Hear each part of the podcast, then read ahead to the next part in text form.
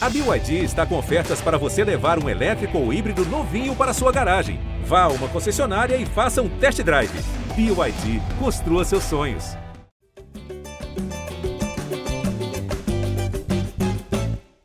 Alô, nação rubro-negra. Estamos aqui com o GE Flamengo 304, não com aquela animação que esperávamos. Eu, Fred Gomes, que estou substituindo mais uma vez meu amigo Jorge Natan, imaginei que abriria esse podcast falando fala super campeões brasileiros, mas não foi o caso. Num jogaço, um jogo muito interessante. Sei que no final ficou com aquela pinta de, de pelada de fim de, de ano, mas realmente foi uma partida muito interessante. Mas aqui a gente não escolhe resultado, então estamos com casa cheia, gravando nessa noite de sábado, depois de Lele e Caê fazerem grande cobertura lá no Mané Garrincha desde a chegada deles, desde quinta-feira a Letícia, sexta o Caê. Então, até agora gravando, a gente está começando a gravar às nove e meia de sábado. E também com o Arthurzão, que está num bode certamente depois dessa derrota, e é com ele que eu vou começar, né? E aí, Arthur, esse 4 a 3 do Palmeiras aí, começar o ano com esse vice-campeonato, qual o teu sentimento? O que, que pegou? Por que, que o Flamengo perdeu? Dá o papo, meu irmão. Fala, Fredão. Fala, Lelê, Caê, galera que tá ouvindo. Pô, edição fúnebre do podcast, né? A gente não devia nem estar tá fazendo, mas a, a informação é o nosso dever. É o seguinte, galera. Perdemos um jogo que não deveríamos ter perdido e que, no papel, na teoria, o Flamengo tinha toda a vantagem, mas o que a gente viu em prática, e isso me preocupa, não ter ganho a Supercopa significa nada. Supercopa é um torneio a brinca, praticamente, mas a falta de jogada, falta de entrosamento, a falta de brilho do Flamengo me preocupou. Porque a gente não está disputando carioca, gente. A gente daqui a uma semana vai estar tá jogando aí com o time brabo, ou da Arábia ou do Marrocos. E me pareceu muito pobre o repertório do Flamengo. Me preocupou bastante. E quanto ao Vitor Pereira, preocupação, porra, tá lá em cima, irmão. Tá repetindo Paulo Souza. Né? Começou o ano perdendo uma, uma Supercopa. Isso é péssimo. E fazendo substituições absurdas, escalafobéticas. Pô, a Ascaeta não se tira de campo, meu amigo. Jogador que tem que ficar até a luz do estádio apagar, porque ele pode resolver a parada em qualquer momento. A gente teve péssimas atuações hoje de alguns amigos, a gente vai discutir isso com calma, não vou ficar aqui caguetando ninguém. Todo mundo sabe quem foi que deu mole. Mas, cara, o Flamengo precisa evoluir bastante para não fazer feio no Mundial. Eu tenho acompanhado lá por causa do quadro no Globo Esporte os jogos tanto do Real quanto dos nossos amigos árabes do Oriente Médio, né? e eles estão jogando bem sério, com muita decisão, partindo para cima. O Flamengo, se jogar desse jeito, vai tomar um, pau na semifinal. Isso não pode acontecer, né? Seria terrível. Acho que não tem lado bom numa derrota dessa, mas que sirva ao menos para acender o alarme e que os jogadores entrem numa porque eu não acredito muito no poder do Vitor Pereira de operar grandes transformações. Pelo tempo que ele está, ele chegou agora, um time muito entrosado já, um elenco muito fechado. São os jogadores que precisam ficar com vontade. Porque o Vitor Pereira vai no embalo, irmão. Ele não está com essa moral, a gente sabe disso. Inclusive, se vacilar, vai rodar. Já falaram aí que a sogra dele não está passando muito bem. Não quero influenciar, não quero dar pressão, mas, pô, saúde em primeiro lugar, né? Enfim, vamos em frente, vamos conversar. É, Arthurzão, eu, eu vou. Eu, eu sei que, até aproveitando que o Caio falou ontem que vocês têm um acordo para discordar, eu vou discordar de você em algumas coisas. Então já vou levantar a bola para o Caio, porque assim, eu não vi essa falta toda de repertório que você citou. Por exemplo, no, na jogada do segundo gol do Flamengo, tem uma construção muito bonita ali do Léo Pereira achando o Everton Ribeiro, Everton Ribeiro iludindo o Zé Rafael e metendo uma bola no meio de cinco jogadores para o Gabigol encobrir o Everton. O próprio terceiro gol, Everton Ribeiro, Gerson, Ayrton Lucas e o calcanhar do Pedro. Então, Arthur, ou Arthur não, desculpa, Caia, você concorda com isso que faltou repertório? Como é que foi tua visão do jogo aí do Mané Garrincha? Oi? Fala, pessoal. Fala, Arthur. Fala, Letícia. Fala, Fredão. É, cara, eu vou te falar que o jogo virou. Que eu vou concordar com o Arthur. Acho realmente. Pô, foi... assim tu me quebra, pô. Acho que foi uma atuação. É, tá tudo errado de... hoje. Eu acho, acho que foi uma atuação de modo geral pobre do Flamengo. É, eu acho que isso é o que tem que ficar na cabeça do torcedor, é, porque como o Arthur bem pontuou também, já está tudo errado de novo. É, Eu acho que assim, você perder a Supercopa irrita, mas faz parte. Agora, a performance, a forma como você perdeu, ou melhor, a forma como você não jogou, aí sim preocupa. Então, acho que, é, que esse que é o ponto. Acho que o Palmeiras foi um vencedor é, é, merecido dessa Supercopa, foi melhor na maior parte do jogo. Acho que se a gente colocasse os 90 minutos, o Palmeiras foi melhor ali por seus 70 minutos, tentando fazer aqui uma, uma divisão matemática. Acho que foi um time que até, surpreendentemente, em comparação aos últimos confrontos, buscou controlar o jogo de certa maneira em alguns momentos com a bola, coisa que, que não costumava fazer com o Flamengo, mas gente está aqui para falar do Flamengo e me chamou muito a atenção como que o Flamengo teve dificuldade de ser agressivo, de ser intenso, de ser o time mesmo que se, se impusesse diante da melhor qualidade técnica que tem. É, acabou o jogo com, com maior posse de bola, acho que muito por aquela retinha final ali em que o Abel é, recuou bastante o Palmeiras, aí nem assim o Flamengo conseguiu pressionar, mas muito de posse de bola durante o jogo na, na parte defensiva, da intermediária para trás. Não vi um Flamengo que tenha conseguido amassar o Palmeiras ou, ou como eu disse há pouco, se impor pela, pela melhor condição técnica de, de seus jogadores. É, me chamou a atenção o quanto que o Varela, que eu até é, argumentei em alguns momentos aqui de sua relevância defensiva, o quanto que o Varela acrescenta pouco defensiva e ofensivamente Palmeiras no primeiro tempo é, passeou por aquele setor do campo ali. É, me chamou muito a atenção também o quanto que é, o João Gomes faz falta, é, principalmente quando o Flamengo não tem a bola. Isso é algo que me chama muito a atenção, porque é, o João tinha a capacidade de ocupação de espaços muito, muito importante e o Flamengo permitiu que ofereceu muitos espaços para o Palmeiras. Ele falava aqui da questão de como jogar sem o João mantendo Pedro e Gabriel junto, acho que hoje foi um jogo que, que fica aí uma pulga atrás da orelha de como que o Vitor Pereira vai arrumar isso, porque eu senti o Flamengo muito espaçado, o Palmeiras quase sempre conseguia quebrar uh, uma pressão alta que nem era tão pressão assim, mas ali tinha a, a, o posicionamento do, do Gabriel, do Pedro e do Arrascaeta para tentar incomodar na saída de bola, foi assim que saiu o pênalti até o final. É, mas quando vencia essa linha, encontrava muito espaço para flutuar com seus jogadores de velocidade, fosse Henrique, fosse Dudu, fosse Rony, Veiga, conseguindo espaço para armar. Então me chamou muito a atenção como o Flamengo permitiu é, espaços para o time do Palmeiras. E isso, você vislumbrando um confronto, até já estou pulando até a semi, né, falando do Real Madrid, é um perigo gigantesco. Então, assim, achei que o Flamengo, é, como o Fredão pontuou, teve ali as duas jogadas do gol, mas é, um time com a qualidade técnica do Flamengo vai ter suas jogadas, mas acho que foi muito esporádico. Não foi um time que conseguiu construir com volume durante o jogo. Assim. É, isso me chamou muita atenção, até me, me, preocupou a certo ponto, mas acho que, que fica aí essa, essa expectativa de ver como que o Vitor Pereira vai trabalhar esses próximos 10 dias até o Mundial de Clubes, porque realmente achei que o Flamengo foi um time frágil é, sem a bola e deixou a bola muito com o Palmeiras. Então, assim, é, fica, fica aí a, reflexão. Não vou nem entrar aqui em questões individuais, que achei o Gerson mal. Individualizei com o Varela, né? Mas é que achei o Gerson mal. Mas é isso, cara. Achei que foi uma derrota é, merecida e que precisa ser olhada com uma lupa para que o Flamengo não tenha, não, não passe apuros é, no dia 7, depois dia 11, depois na Recopa. Vale, desculpa só me alongar mais. Vale pontuar que o Del Valle joga muito arrumadinho com a bola. Se der esses espaços todos aí, o Del Valle, o Del Valle também é um perigo. Sim. Perfeito. Não, pior que você me convenceu mesmo. Eu tentei criar discórdia, mas não rolou. Então, caiu. Mas realmente, assim, de fato, repertório houve esporádico mesmo nessas duas jogadas.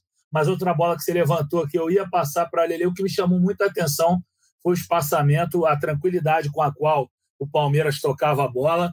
É, você vê o, o, lance do quarto gol, como se chega na, a, ao pé do Gabriel Menino. No, no, no, primeiro gol do Gabriel Menino, no segundo, o Palmeiras também uma liberdade para o Palmeiras trocar passes até o Gabriel Menino olhar para o Santos e soltar aquela bomba.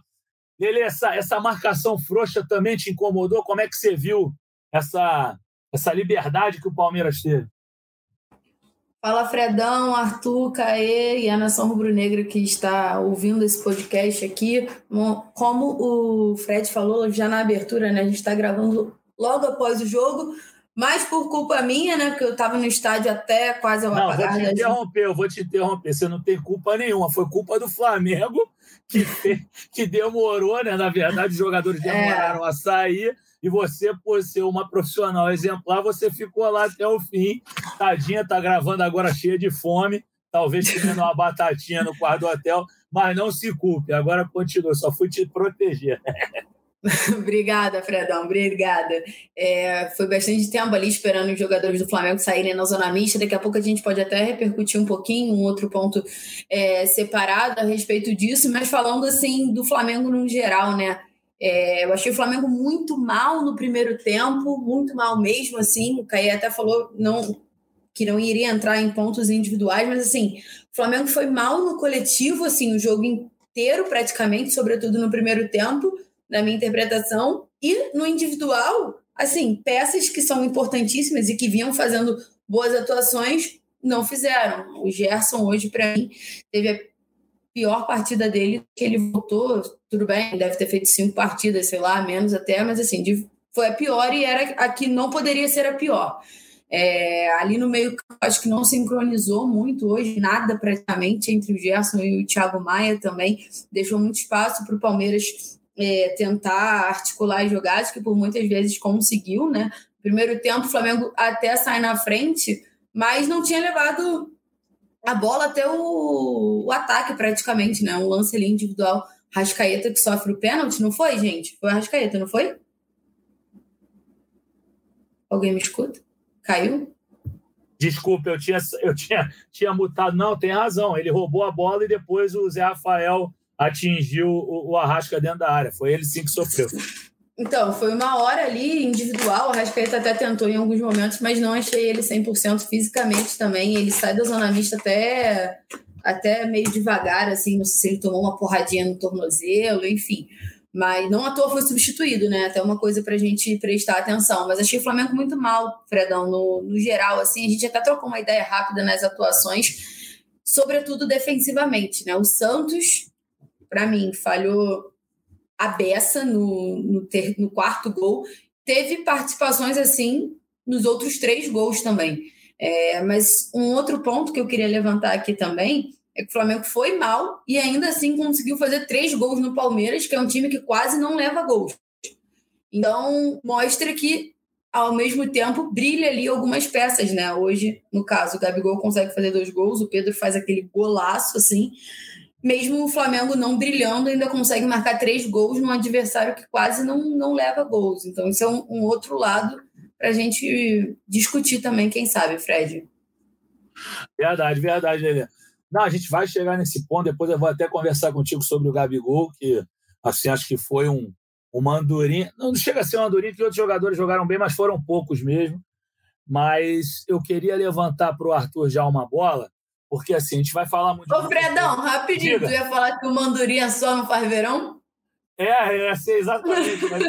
acabou que não foi só ele. Acabou que não foi só ele. Eu só não posso falar mais muito disso, não cair vai cantar. Não, vou chorar. É, mas hoje o clima não está para isso. Mas, enfim, é, não foi uma andorinha só, mas acho que foi de longe o melhor jogador do Flamengo. Mas, Arthur, queria saber de você, cara, assim, você reclamou muito das substituições. É, então eu vou recapitular para o torcedor do Flamengo aqui, pegando a nota de atuações da Lele aqui, ó. Entraram no segundo tempo Mateuzinho.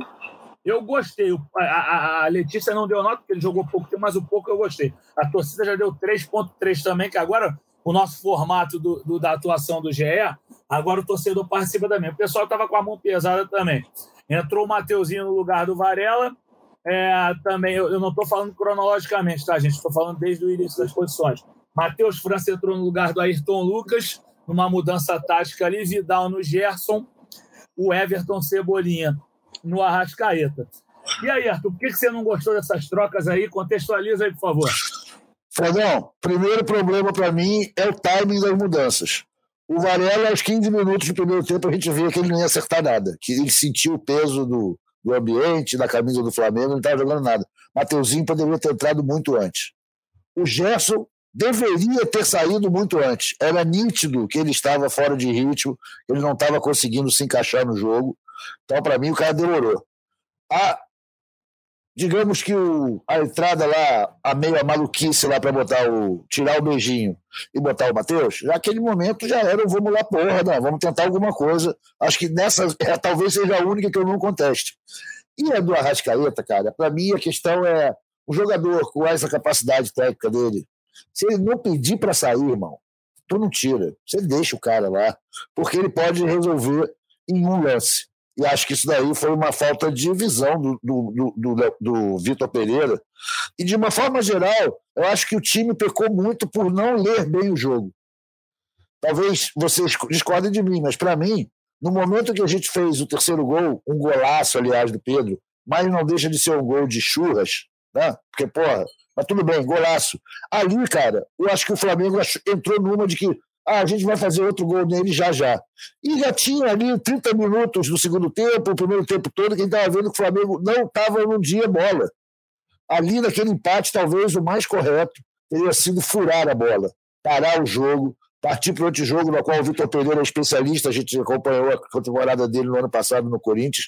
Poderia ter orientado melhor, já que os jogadores estavam com excesso de confiança em si próprios, mas não estavam entregando nada, errando muito todo mundo. Né? Mas, enfim, estamos aí. O Vitor Pereira, cara, eu acho que está sendo bastante contestado nas redes sociais, nas cornetas, porque, afinal de contas, o medo da galera de repetir a tragédia Paulo Souza é enorme. E a gente já começa o ano da mesma maneira, perdendo uma super. Perdendo não, não ganhando uma Supercopa. E, pô, o risco enorme de repetir 2022, que foi um ano médio, e só ganhar Libertadores e Copa do Brasil. O que é pouco para o torcedor do Rubro Negro. Fredão, posso entrar rapidinho num ponto que o Arthur falou? Claro, Lelê, por favor. É, o Arthur comentou, né? E eu acho que é importante a gente trazer e contextualizar também. Mas a gente entende que é início de trabalho do Vitor Pereira e tudo mais, pelas apurações que a gente tem, tá tudo normal, os treinos são muito bons, mas o Felipe Luiz já tinha vindo a público para falar que era tudo um pouco complexo e que o elenco ainda estava se adaptando. E hoje o Gabigol reforçou também na saída de campo. Ele comentou, além de, de que jogar contra o Palmeiras é diferente, né? É uma grande equipe. O Flamengo vive um trabalho novo, totalmente diferente. Nós estamos estudando os treinamentos e vendo o que o Vitor Pereira ainda quer. É natural que aconteçam as falhas é natural que aconteçam falhas, mas que elas não ocorram daqui para frente. Esse foi o nosso grande teste. Temos mais um na quarta e depois viajamos para o grande objetivo. Foi mais ou menos o que o, que o Gabigol falou, né?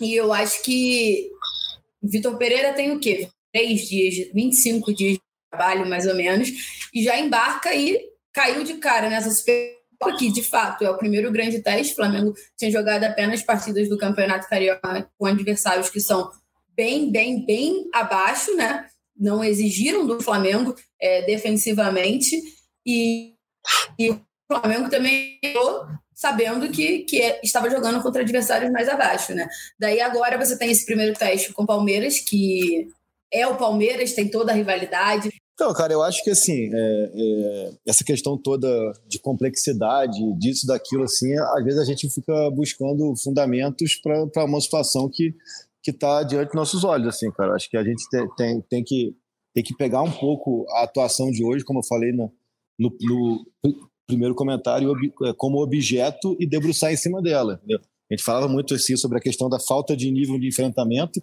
O Arthur é, compara com muita é, razão a questão do, do Paulo Souza, mas no primeiro enfrentamento do Paulo Souza, por exemplo, o, o, Flamengo apresentou bem mais do que apresentou hoje contra o Palmeiras. Tudo bem que a Supercopa do ano passado foi no fim de fevereiro, então o lastro foi maior, o tempo de treino, de treinamento, o tempo de, de trabalho foi maior. Então, assim, é, repito, assim, acho que é, não é condenar de maneira alguma, até porque é muito precoce, mas é, é observar e tentar fazer leituras de como que o Vitor Pereira vai encontrar soluções e, alter, alternativas para problemas que estão, ao meu ver, bem nítidos. Assim, a questão do espaçamento a gente falava aqui já em outros podcasts do quanto que o João Gomes é, cobria é, essa parte que faltava do cobertor e eu até comentei quando a gente trouxe a primeira notícia da venda lá do Wolverhampton antes mesmo da, da do, do Lyon se meter e tudo mais tal o quanto que era perigoso você manter Pedro e Gabriel sem João Gomes, porque o João Gomes maquiava muitas vezes é, o, o ônus dessa dupla que traz muitos bônus. É, não estou aqui falando de maneira alguma que, que, que, seja um problema ter a dupla, óbvio, não. Hoje é um dia que prova isso, foram três gols, dois do Gabriel e um do Pedro, mas é, há esse ônus de que a participação defensiva você tem sempre menos jogadores, porque por característica, tanto o Pedro quanto o Gabriel, quanto a Rascaeta, não tem a mesma intensidade para participação defensiva, e que bom que não tenham, porque eles precisam ter fôlego e disposição para desprender no que realmente eles fazem a diferença, que é, que é ter a bola e atacar e construir e jogar. Só que o João Gomes era realmente é, um fenômeno nesse sentido da ocupação de espaços e ele conseguia, conseguia é, maquiar muito esse problema. E o próprio jogo contra, contra o Corinthians, que ele está suspenso, né, não por acaso foi o pior jogo do Flamengo do Dorival. Porque você sem João Gomes e você jogando com Pedro e com Gabriel, você vai oferecer muito espaço para seus adversários e é um convite a você sofrer. Então, acho que é isso, ficar, ficar de olho em quais soluções que, que o Vitor Pereira vai trazer para isso. Eu, particularmente, eu inverteria completamente os laterais. Acho que o Felipe te oferece controle de jogo, posse de bola, capacidade de você é, é, ler com maior facilidade o adversário. Ele dialoga muito bem ali com, com, com o Davi com o Léo. E você ter essa agressividade é, com o Mateuzinho na direita, já que o Varela te oferece muito pouco, quase nada, cara. Assim, é claro que a gente vai. A gente, até quando que a gente vai esperar o Varela apresentar alguma coisa? Tá, fez poucos jogos, fez poucos jogos, mas está aí já há quase seis meses, então fica essa questão mesmo aí. Repito e faço a meia culpa aqui, que defendi, de certa forma, em alguns pontos, pela parte defensiva, mas nem defensivamente ele, ele, ele tem oferecido essa segurança. Então eu faria essa inversão, por mais que eu concorde com quem apresentar o contra-argumento de que o Ayrton Lucas é, tem funcionado ofensivamente mas eu acho que com o Felipe ali, principalmente, você tem, um, tem, tem uma equipe mais equilibrada e que te consegue dar mais controle de jogo com a bola, porque assim, um time que tem oferecido tantos espaços como foi, como, como foi contra o Corinthians que não teve o João, como foi hoje sem, sem o João já contra um adversário de, de maior enfrentamento, o primeiro passo para você começar a sofrer menos é você ter mais controle de, de, jogo com a bola. E o Felipe te oferece muito isso. Enfim, vamos ver. A questão é que o Flamengo e o Vitor Pereira não, não tem tempo, né? não, não tem, tem, tem, tem lastro para errar, para identificar os erros e para corrigir. Então, é, esse é o grande ponto. Por isso, algumas análises ou algumas é, ponderações são um pouco mais incisivas, porque o Flamengo não tem, e aí é uma questão do calendário, não tem tempo para para esperar. E aí, voltando lá atrás, quem vai ter que assumir essa bronca é, a partir de agora assim, é a diretoria. Foi uma opção da diretoria passar por esse processo de, de mudança de forma de jogar com três competições é, na porta. Já perdeu a primeira. Então, valeu, Caio. Agora, é, chamando o Arthur assim, Arthur, eu sei que você é a pessoa menos indicada para indicar alguma coisa positiva nessa partida, citar alguma coisa positiva. Mas o que, que te agradou nesse jogo? Assim, porque afinal o Flamengo fez três gols.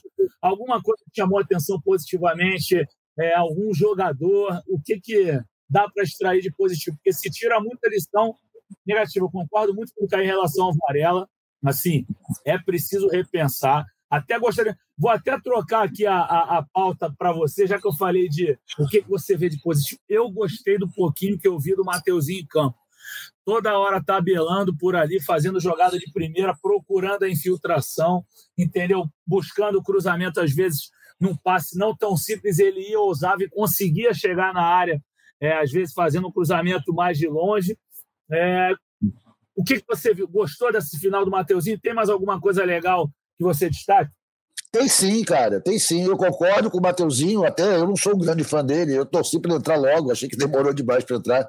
E essa impetuosidade dele, essa coragem de ir para frente tentar o jogo, principalmente fazendo aquele corredor com o Gabigol, né? É um negócio que eu admiro dele. Acho que ele entrou sem sentir o peso de um jogo grande.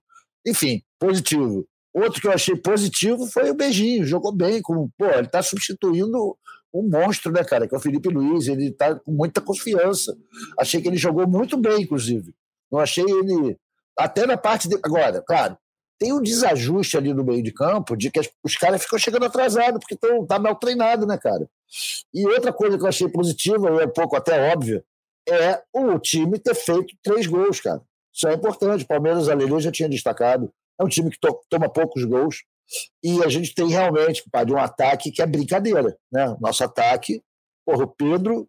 O Pedro poderia ter tocado uma bola lá em um determinado momento no segundo tempo, que ele, ele matou para bater, né? em vez de matar para dar o passe. E ali poderia ter sido uma chance maneira, o Gabigol estava livre.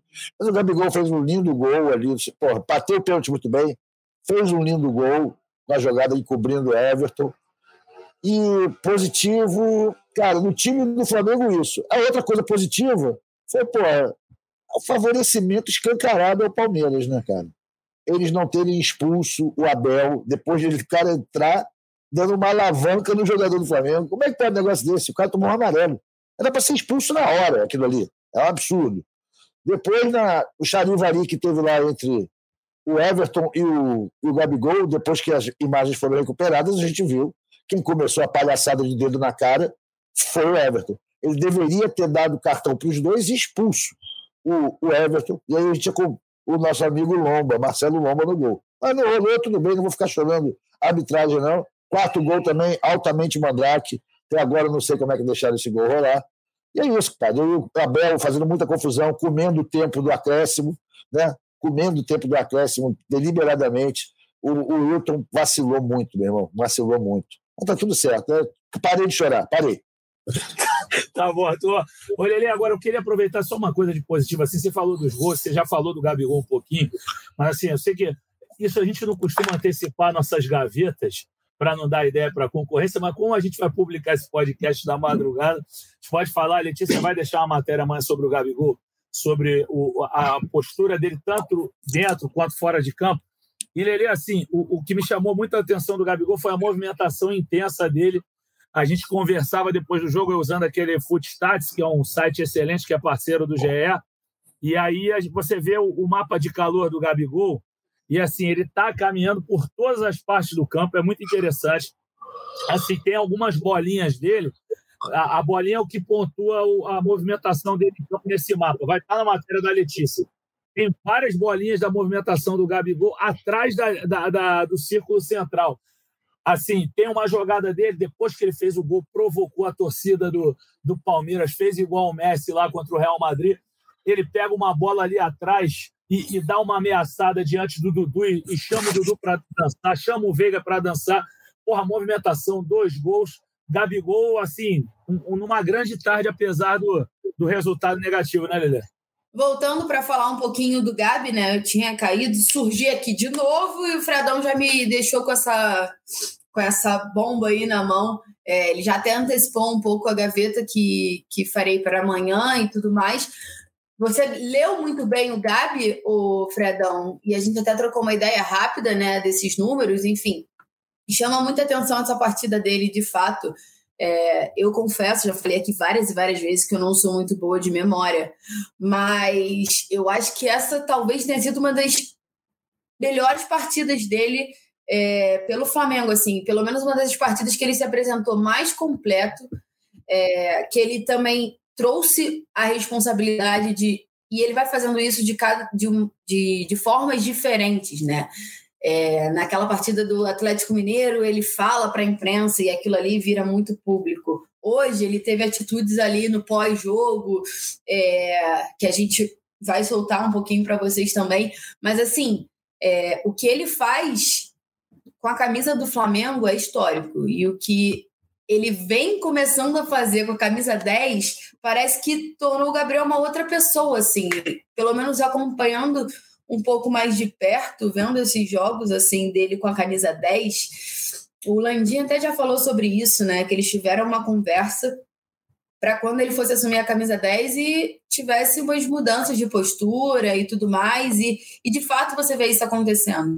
É, hoje, o momento que a gente viu o Gabigol mais camisa 9 possível foi quando ele cai na pilha do Everton na hora da cobrança do pênalti, né? Assim que o Arrasca cai, todo mundo vai em cima, o juiz já marca o pênalti, o Gabi se afasta um pouquinho. Olhando do estádio hoje, deu para perceber muito bem. Ele se afasta, como ele faz em todas as cobranças de pênalti, e aí o Everton Ribeiro fica lá na, na na parte lá que vai cobrar o pênalti e tudo mais. Quando o Gabigol pega a bola e vai caminhando para lá, o Everton, com a experiência que ele tem, ele vai até o Gabigol. Aí o árbitro já segura ali, né? Já afasta ali um pouco e tal, mas ele fala algumas coisas. E no momento que o Gabigol converte o pênalti, ele não pensa muito. Aquilo ali foi o quê? Foi não sei quanto, pouquíssimo, início do primeiro tempo. Ele já sai tirando a camisa. Em uma condição normal, que ele não tivesse escutado alguma coisa do Everton, a atmosfera do jogo ainda estava um pouco calma, eu acho que ele não teria tirado a camisa, tomado o cartão amarelo tão cedo, e aí, quem sabe, ele poderia ter sido expulso em outro momento. Mas eu acho que ele aprendeu muito a. As mudanças dele vão muito além das mudanças da camisa 10, assim, né? Dele tá, desse atacante ter virado meia e acompanha a mudança da camisa também, né? Do 9 para o 10. Eu acho que ele se transforma hoje cada vez mais em um personagem e está moldando é, muito a personalidade dele e trazendo a responsabilidade cada vez mais e de formas diferentes. Isso faz com que ele se torne é, ainda maior com a camisa do Flamengo. Perde essa final, de fato, mas tenta resolver, né? É, como o Fredão brincou no início do podcast, o Banduria só não faz verão, dadas as, as proporções e as brincadeiras, é claro, ele fez os dois gols. Pedro faz também o, o gol que deixa empatado a partida e tudo mais. Gabi chama muito essa responsabilidade. Contra o Palmeiras, principalmente, são oito jogos com a camisa do Flamengo, né? É, contra o Palmeiras e oito gols. Então a média dele é absurda. Ele entende desses desses jogos grandes. Ele até fala que ele gosta de jogar a final, não independente se é o Palmeiras ou qualquer outro clube, ele gosta de jogar a final. Claro que quando tem um rival assim mais direto, como é o Palmeiras, é um pouquinho melhor, né? O gosto é diferente. Perdeu essa, mas tem o um Mundial aí pela frente e a Recopa também. E eu confesso que eu tô curiosa para acompanhar de perto essa, essa mudança de personalidade dele. É, o Caê, até aproveitando é, essa história do Gabigol, ainda você que acompanhou como setorista toda a, a passagem dele praticamente pelo Flamengo e ainda continua acompanhando, assim, na, na fase final dele ali, do ano passado, quando ele vira o, o, o, ponta de lança, começa a jogar um pouquinho mais fora da área e o Pedro passa a jogar mais enfiado, o Gabigol deixou de ser o maior finalizador do Flamengo nos jogos. Geralmente ele era quase que sempre o maior finalizador. E hoje ele foi o maior finalizador da partida, chutou cinco vezes. O, Caio, eu acho que uma coisa que me chamou muita atenção, assim, até um recorte que eu tenho de memória, que eu não cobri o Flamengo ainda, mas eu acompanhava, aquela final com a Recopa, o Gabigol voando fisicamente, eu, eu tenho visto ele muito bem na questão física. Você tem essa impressão também, alguma leitura nesse sentido, cara? Eu tenho achado o Gabigol, acima de tudo, mais dono do time, assim, cara. Antes parecia, eu até utilizava bastante para falar que o Gabriel, é, em 2019 e 20 principalmente, 20 ele passou a tentar sair mais da área do que o, o, habitual e eu falava que ele fazia de maneira mais anárquica, assim, né? É uma, mais, era mais uma inquietude e tudo mais. Eu acho que agora ele faz com mais consciência, não só tática, mas consciência também do quanto que ele pode aportar e ser, e ser, e ser decisivo para o Flamengo, além dos gols. Isso eu acho é, eu percebo, vejo esse Gabriel já mais Gabi 10, Gabi assistência, Gabi armador desde 2021, é, antes mesmo ali, é, ainda, ainda um pouco com o Rogério, mais com o Renato, quando ele até começa a dar aquelas assistências que ele, que ele deu muitas vezes para o Bruno, dele, dele é, dar aquela cortada para para canhota e fatiar no segundo pau. É, achei o Gabriel hoje muito chamando o jogo decisivo, ainda mais entendendo que a maioria dos companheiros não vivia uma tarde, é, digamos assim, boa, né? A maioria muito mal. Mas acho que, assim, é, não me surpreende mais esse Gabriel além do gol.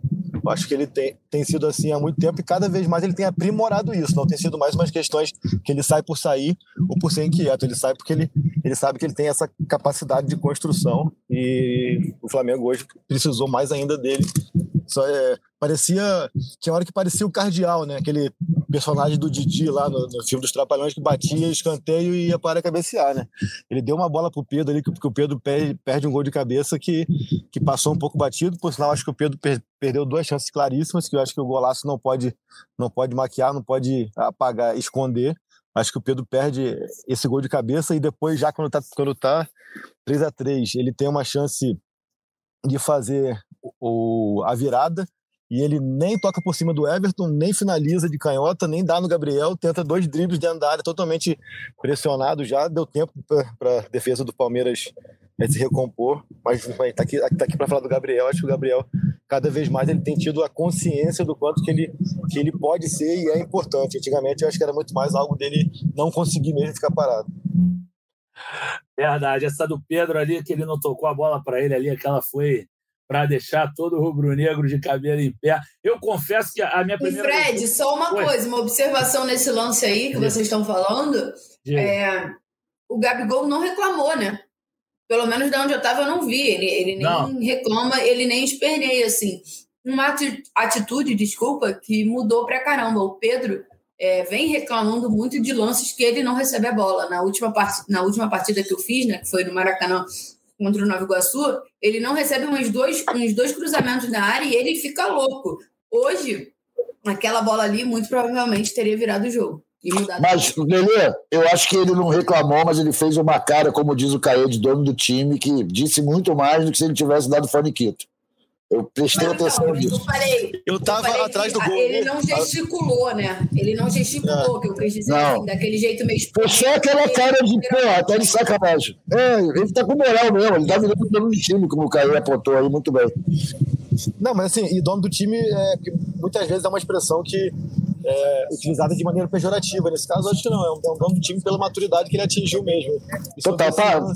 Total, total. Já estou concordando demais com você, Caio, desculpa, eu fico descontrolado. E sobre, e, e sobre esse lance aí, é, eu estava ali bem atrás do gol e, e, não, e, eu, eu, reparei, ele realmente não reclama, mas da hora que o Pedro, que, que o Pedro olha para ele, ele faz aquela cara assim, tipo, porra, por que isso não deu? Entendeu? Mas bem, bem low profile, assim.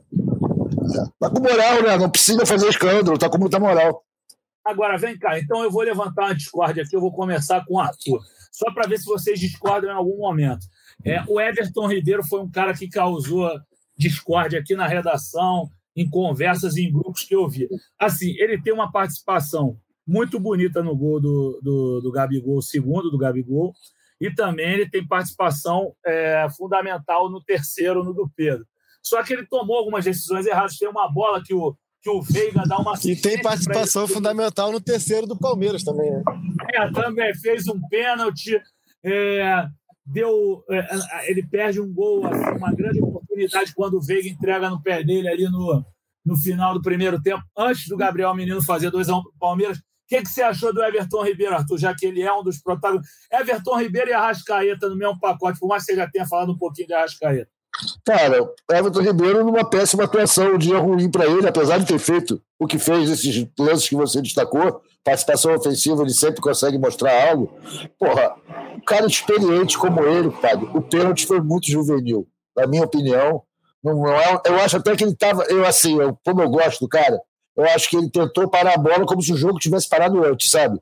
Não, não, botou a mão assim, porque, porra, foi ridículo, cara. Parecia ou fazia, ia dar um toque em basquete, pelo amor de Deus, dentro da área.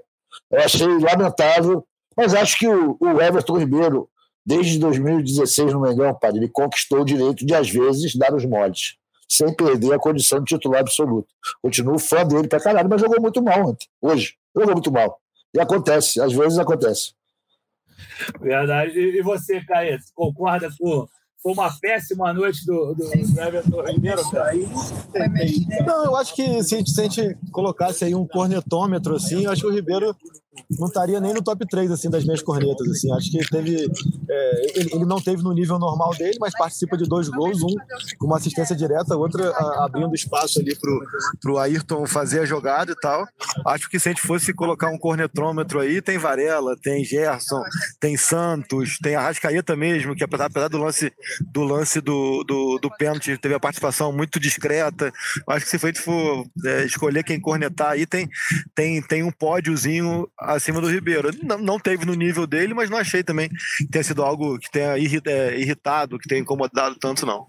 Pronto, consegui discordar do Arthur, bem. e eu ia, eu ia aproveitar, já que eu ia falar para você largar seu cornetômetro, você já, já deu as opções, mas vamos falar de Santos, gente. O que, que houve? Porra, um dia a gente estava conversando aqui na redação sobre Santos. Santos resolveu o problema do gol do Flamengo. Santos, porra, é, é, o cara que não solta a bola, é um homem de gelo. E aí, Letícia, porra, o que, que houve com o Santos? Aquela bola que ele chutou em cima do Hendrick, Pô, o, o, chute do Rafael Veiga parece que ele pulou um pouquinho atrasado no, no primeiro gol. No próprio lance do gol do, do Gabriel Menino de fora da área. O, o, o lance que Ô, Fredão. O... Fala, fala, Caio. Não, eu quero só te fazer um pedido aqui para frente. Sempre que você for falar Gabriel Menino, fale com a voz de Agnaldo Timóteo, por favor. Agnaldo Timóteo, Gabriel Menino. Quem sabe, faz, quem sabe fazer o velho é ele que fala Gabriel Menino. Não sou, não. Mas então, Lelê, vamos embora. o, o, o, o cara me derrubou. Você acha que o Santos. O que, que houve com o Santos, porra? Não só no lance do Gabriel Menino, ó, mas em todos os outros lances. O que, que ele falhou tanto hoje, mesmo com o Mike em posição regular, tendo atrapalhado ele? Ficou no Rio de Janeiro, a única explicação. E veio um sósia para agarrar, porque assim, não é possível. É, eu acho que foi a pior partida do Santos com a camisa do Flamengo. A pior. Não consigo lembrar de outra. Concordo, concordo com a Lili. Eu tô concordando com todo mundo hoje, gente. Tá loucura. E isso porque a gente achou que você ia estar tá de mau humor, hein? Santos é. As, as más línguas disseram que foi Santos em dia de neneca. Puta merda. Que é isso? Mas o, o Fla-Flu do Santos no ano passado foi bem ruim, que ele soltou aquela bola. Pô, mas ele, mas ele falhou quatro vezes praticamente. Não, não, não. Porque, não, não, assim. Não, esse é o pior, posso... ele. Pior ah, tá. disparadamente mesmo. Não, eh, até conversando aqui no, quando a gente estava deixando o Mané Garrincha, assim, se você forçar direitinho, dá para achar a falha dele nos quatro gols, assim. Até no é... pênalti? Não, não. Pô, você entendeu, né? Entendi. Tá tudo Mas, todos os gols, tá bom? Não, na varada, na varada não dava pra ele fazer nada. Lelê, peraí, pô. O que, que ele ia fazer naquele. O cara acertou um chute ali que não vai levar três anos pra acertar de novo. Que é isso? Mas, eu, aqui, Mas quem que acertou esse chute aí, Fred? Que o, que o Arthur ah, tá falando? Quem que acertou esse chute? é. Porra, tinha que trazer o Belé aqui que ele falou: Gabriel Menino, menino. Mas, pô, Gabriel Menino chutou de fora e, pô, eu ouvi aqui um amigo nosso, o Rubro Negro, aqui na redação, que aí conhece bem, que reclamou bastante desse, desse do posicionamento. Não do posicionamento, falou que ele estava bem posicionado, o Santos, mas que ele demorou a pular. A então, realmente, no... foi uma atuação. Fala, Lelê. Não sou eu, não. Tá? Parecia tua voz. Cara, eu, eu, é, eu não vi ainda replay, não vi é, pela TV, mas do campo eu também achei que era uma bola que ele tava. que ele demorou para reagir. Posso, posso ver o vídeo e, e falar, cara, realmente era indefensável. Vocês estão falando do terceiro gol? O não, segundo gol, o segundo gol. Ah, do segundo. Ah, tá. É, é, vi uma foto, mas a foto não dá para você ter opinião sobre isso, muito clara. A foto parece que foi bem na gaveta mesmo, assim mas do campo, assim, pareceu que o Santos demorou para reagir, ficou esperando o milagre de algum santo. Ah, que bom, posso discordar do Caí. Eu acho que ali, meu irmão, não tinha jeito, não. A bola foi muito bem chutada. O que adiantava ele reagir mais rápido? Ele ia cair no chão antes. Só isso. Ele não ia chegar na bola nunca. Joga a luva, ali já era.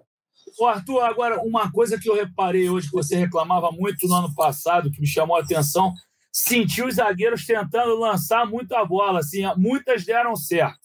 Muitas deram certo. Aquela do Davi Luiz para o Pedro, que o Pedro não tocou no Gabigol, foi uma das que deu certo. O Léo Pereira começa a jogada do, do, segundo gol, mas muitas outras foram erradas. Você chegou a, a, a, reparar na ligação direta que você trata com outra terminologia? Eu, eu, reparei sim, e acho que é o maior sintoma, ou vamos dizer, o maior comprovante da nossa pobreza de repertório, cara. A gente faz, os caras fazem isso quando não tem uma saída melhor, quando não está rolando. E eles fizeram isso várias vezes. Então, pô, essa bicuda louca lá para frente é típica de quando o time tá mal treinado. E isso está acontecendo, né? Enfim. Enfim, ah, porra. Agora, falando, falando, de um, falando de um cara hoje que me chamou a atenção negativamente, sei que chegou no, entrou no finalzinho, mas o Vidal, hein? O Vidal Não achou, não, Arthur? Achei que ele entrou meio esquisito, hein? Achei ele fraco, sim, cara. Mas achei também que ele entrou tarde no jogo, porque a gente, pelo menos os cornetas que estavam comigo, pô, os caras estavam cornetando o Gerson por cinco minutos, meu irmão. Os caras estavam falando, isso aqui não é França, não, meu irmão. O que, que, é isso? Né, o Gerson muito fora de tempo, com baixíssima capacidade de cortar os, os ataques dos outros, de roubar bolas. Eu achei péssimo também achei que o Flamengo teve dificuldade para conectar os setores, assim, cara. Acho que talvez por isso o Davi e o Léo tenham é, feito uso até mais do que o habitual dessas, dessas bolas longas, assim, talvez pelo Thiago e o Gerson não conseguirem fazer com que a bola chegasse tão rapidamente é, ao quarteto ofensivo. Vale é, ponderar. Eu confesso que eu só tinha visto o jogo do Flamengo contra a Portuguesa mas eu achei hoje um, um posicionamento que eu, é, os amigos podem até me, me corrigir ou me alertar se, se aconteceu isso no, em alguns do, dos outros jogos. O time num 4-2-3-1, com o Gerson e o Thiago bem alinhados ali, e é, Gabriel mais por dentro, alternando com o Ribeiro e tal, a Rascaeta aberto na, na esquerda e o Pedro como referência. Então, assim, é, tem que carece também de ajuste fino, mas eu achei que é, o Thiago o Thiago fez um bom jogo, por sinal o, o Fred tinha pedido para a gente ponderar aqui pontos positivos, mas eu achei que o Thiago e o Gerson não conseguiram conectar tão rapidamente esses setores, por isso que o Palmeiras, em boa parte do jogo e no primeiro tempo quase todo, conseguia impedir que o Flamengo chegasse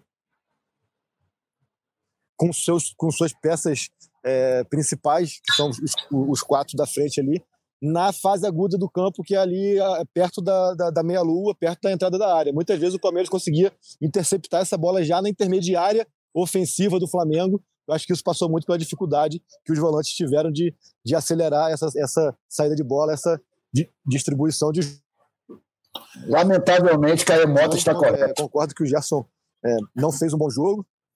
É, o quê? Lamentavelmente, você está correto de novo, meu amigo. Que droga. pois é. é. Mas é isso, vamos ver, cara. Eu acho que passa muito de novo pela, pela aquela questão de, de como que o Vitor Pereira vai encontrar solução para problemas que, que mesmo a gente que, que aqui é corneteiro e que tem essa percepção de futebol empírica, não estudiosa e tática, assim, tão tática, a gente consegue perceber nitidamente de, de algumas, alguns vazios, alguns gaps ali nessa, nessa nova formação, né? Mas é então isso, então, quero deixar aqui, acho que, que fica essa, essa atenção, fica um, um sinal aqui de, de atenção para o que vai ser daqui para frente. Foi uma derrota que, que, como falamos, mais do que perder o título, mais do que perder o jogo, a forma como, como o Flamengo não conseguiu produzir, não conseguiu desenvolver o seu jogo. Isso é o que mais me chamou a atenção e mais me preocupou. De resto, essa resenha aqui é sempre positiva. Um abraço para o menino, menino Arthur e Fred. E para a menina Letícia. Vai jantar, menino. Eu sou um grande imitador. Rango, menino. Valeu, Caio. Abraço, irmão.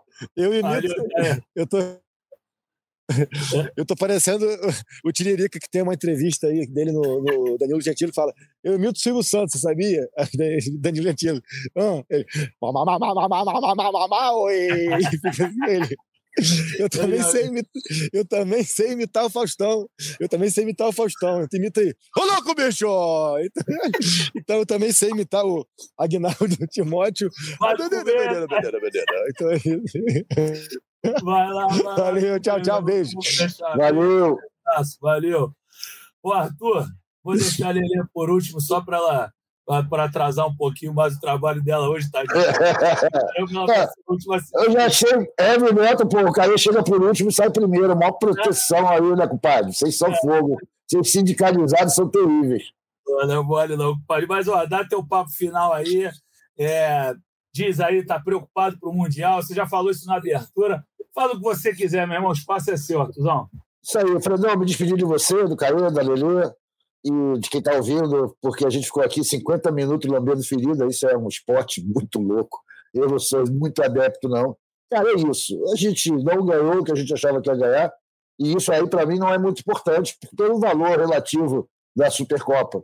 O que me preocupa, e eu acho que vale a pena a gente se preocupar, o torcedor, é o Flamengo mostrar futebol. Porque, cara, se você for voltar para trás, né, o nosso último jogo foi há três meses atrás contra o Corinthians, no Maracanã, né, encerrando a participação do brasileiro. A gente, cara, não está jogando bem há muito tempo. A gente já não jogou bem a final lá na Libertadores. Se o maluquinho lá não é expulso, talvez o resultado pudesse ser outro. Então o Flamengo precisa entrar numa. Não adianta chegar com essa marra de que eu sou o Flamengo, a minha camisa é foda, lá no Mundial, porque os árabes lá, meu irmão, os caras vão vir para cima. A gente precisa jogar um futebol melhor. E eu espero, sinceramente, que a gente consiga esse futebol melhor, ainda com o Vitor Pereira, que ele não seja demitido. Né? Então, para isso que ele começa a acertar. E o Mundial vai ser um peso decisivo nesse futuro dessa comissão técnica. Eu espero que tudo dê certo. Um beijo, galera. Valeu. Vocês são guerreiros. O Flamengo continua enorme. A gente não ia crescer se tivesse ganho a Supercopa. A gente não diminui por não tê-la vencido. Falou? Abraço. Valeu, Artuzão. Aquele abraço. E Lelê, encerra para a gente aí. Agora eu vou dividir contigo a, a, responsabilidade do pé frio que me botaram ano passado. Eu desencantei lá contra o Velho Sácio no 4 a 0 lá no José Amalfitani. E agora você, na sua primeira viagem como setorista do GE, voltou com o vice da bagagem. Você vai melhorar esse retrospecto, né, Lele? Isso aí vai passar, né? Eu espero que passe, né, Fredão? Eu espero que passe, brincadeiras à parte, mas assim, a gente troca essa, sempre essa, essa ideia, brincando, claro. Mas assim, Fredão, é, eu acho que uma coisa que a gente pode falar aqui nesse destaque final, é, o Arthur entrou muito bem nessa, nesse momento que ele encerra falando que o Flamengo é, não fica menor, né, basicamente, por não ter vencido a Supercopa. Mas pode ficar maior se ganhar a próxima competição. Então, assim, enquanto a Supercopa é, era o primeiro teste, o Flamengo não passou, a verdade é essa, não passou, fez três gols numa defesa que quase não toma gol, eu acho que isso é uma coisa que a gente tem que pontuar nesse quesito. O Flamengo conseguiu, mas não passou no teste, né? O que valia era vencer o jogo, fosse no tempo regulamentar fosse nos pênaltis e levar o título para o Ninho do Urubu ou para a Gávea, para onde vocês quiserem. Não aconteceu, melhor para o Palmeiras lá, mas para o Flamengo agora, o que importa é o Mundial. A verdade é essa. A importância do Mundial é muito maior do que a Supercopa. E isso vai além de, de qualquer coisa. Só que para chegar ao de, ao de fato, né, a grande final do Mundial, você tem que ganhar a semifinal. E com o futebol que o Flamengo apresentou hoje, nesse primeiro teste, se desenha uma semifinal muito difícil. Então, assim, torcedor, calma. Ainda tem mais alguns dias de treinamento. É, o Vitor Pereira vai ter mais alguns momentos com essa equipe. Tá todo mundo muito fechado por todas as apurações que a gente tem. É, todo mundo entende que o, que o processo é complexo, a mudança é, é grande nesse momento, mas está todo mundo fechado, está todo mundo juntinho. E o que, ao que tudo indica, as coisas vão caminhar aos poucos, né? Falando um pouquinho de apuração, acho que é sempre bom a gente jogar aqui para o torcedor ouvir também. Então, assim, volta para o Rio de Janeiro, quando vocês estiverem ouvindo esse podcast, o Flamengo já vai estar no Rio de Janeiro, que já deve estar até treinando. Brincadeiras à parte, porque deve folgar, folga nesse domingo, se apresenta na segunda.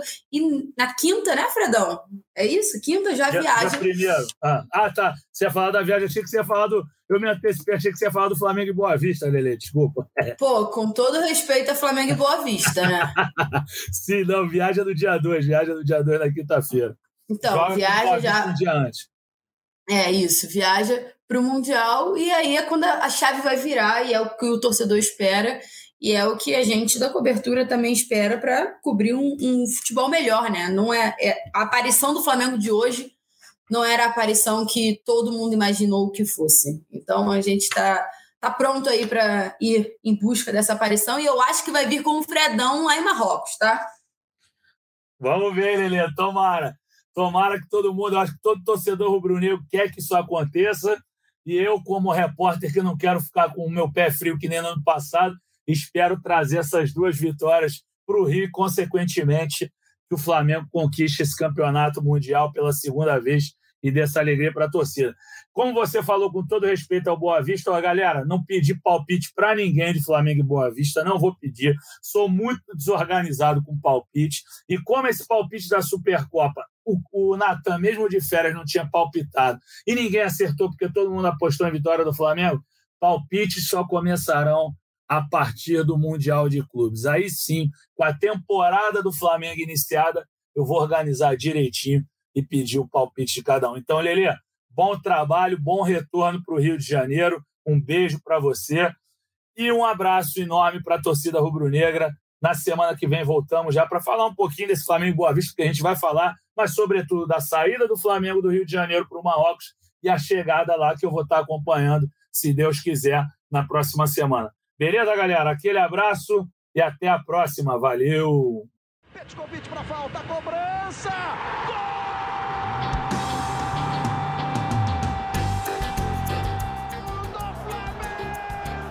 rubro-negro, da nação, é o GE Flamengo.